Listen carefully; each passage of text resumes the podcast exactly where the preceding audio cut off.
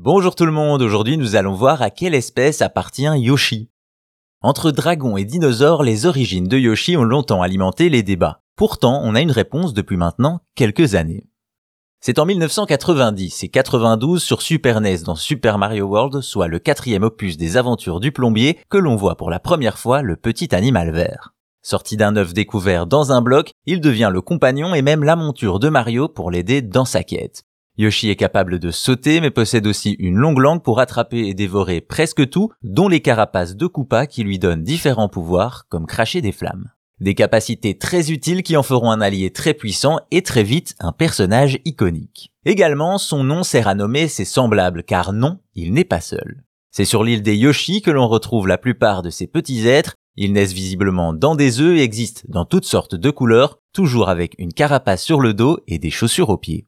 Cependant, pendant des années, un débat a fait rage sur le personnage, est-ce un dinosaure ou un dragon? Une question à laquelle on a en réalité une réponse.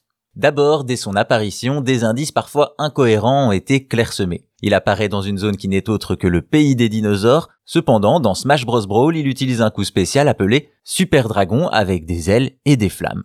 Aussi, il crache du feu, une capacité souvent associée au dragon, mais sur la boîte de Super Mario World, Yoshi est appelé dinosaure cracheur de boules de feu. Bref, vous l'aurez compris, il y a du pour, du contre et les joueurs se déchirent sur la question d'une bestiole toute mignonne. Pourtant, depuis 2014 déjà, le débat semble clos.